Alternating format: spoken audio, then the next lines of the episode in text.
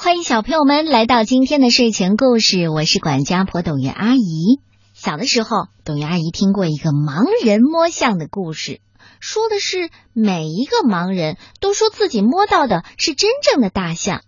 好吧，今天我要给你带来一个改编自《盲人摸象》的故事。这个故事的名字叫《七只瞎老鼠》。这是曾经获得美国凯迪克大奖的绘本，由启发绘本向我们推荐。作者是杨志成，由王林翻译。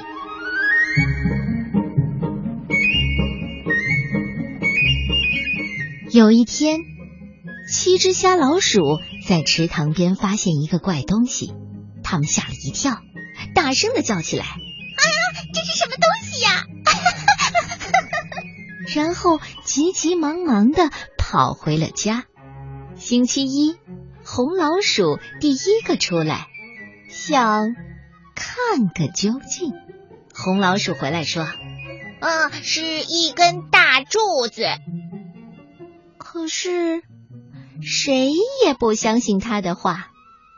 星期二，是绿老鼠，它第二个出来了。绿老鼠说。啊，我觉得是一条蛇。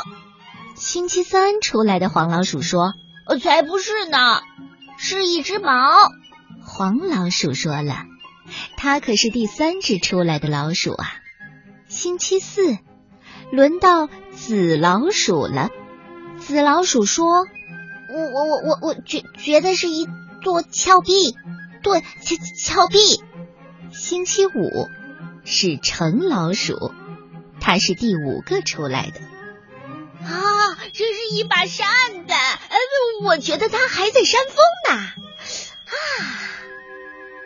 第六个出来的是蓝老鼠，它是星期六去的，什么都不是，就是一根绳子。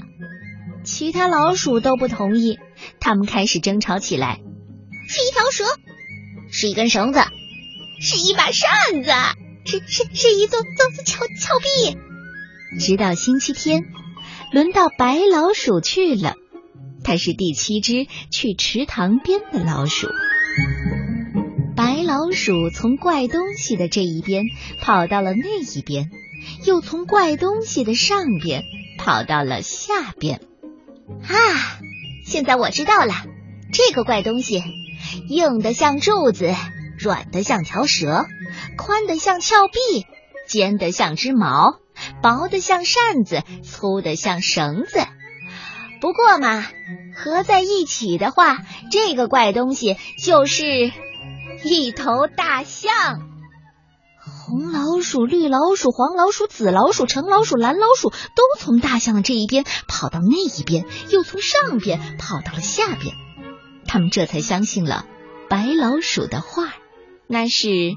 一头大象，当然，他们也明白了一个道理：老鼠们的教训就是，七只老鼠摸大象，以偏概全，闹笑话。事物整体要了解，人生智慧才增加。